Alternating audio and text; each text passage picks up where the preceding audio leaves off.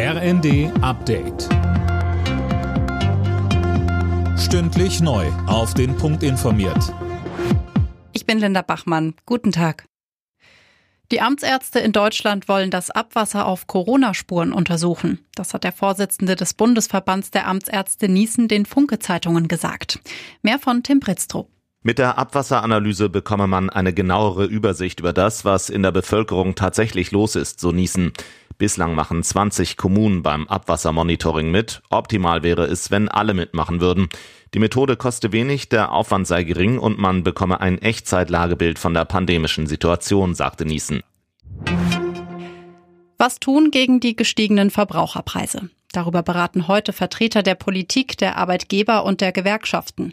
Durch eine konzertierte Aktion sollen die Belastungen aufgefangen werden. Dabei geht es nicht nur um die Preise für Lebensmittel, sondern auch ums Gas. Dazu sagt der SPD-Chef Klingbeil bei NTV. Es geht jetzt aber darum, auch Alternativen aufzubauen, LNG-Gasinfrastruktur aufzubauen, zu gucken, wo können wir zusätzliches Gas einkaufen. Und gleichzeitig natürlich der Appell an die Bürgerinnen und Bürger, guckt, wie ihr im Privaten einsparen könnt. Das, was wir erreichen müssen, ist, dass das Gas in der Industrie nicht rationalisiert wird. Delegationen aus rund 40 Ländern treffen sich heute und morgen in Lugano zu einer Wiederaufbaukonferenz für die Ukraine. Ziel der Konferenz eine Art Marshallplan für das in weiten Teilen vom Krieg zerstörte Land. Die Regierung in Kiew will bei dem Treffen ihren Aufbauplan vorstellen. Der soll dann mit den Verbündeten diskutiert werden. Zum Auftakt des Treffens wird auch der ukrainische Präsident Zelensky zugeschaltet. Deutschland hat im Mai das erste Mal seit Januar 2008 mehr Waren eingeführt als exportiert.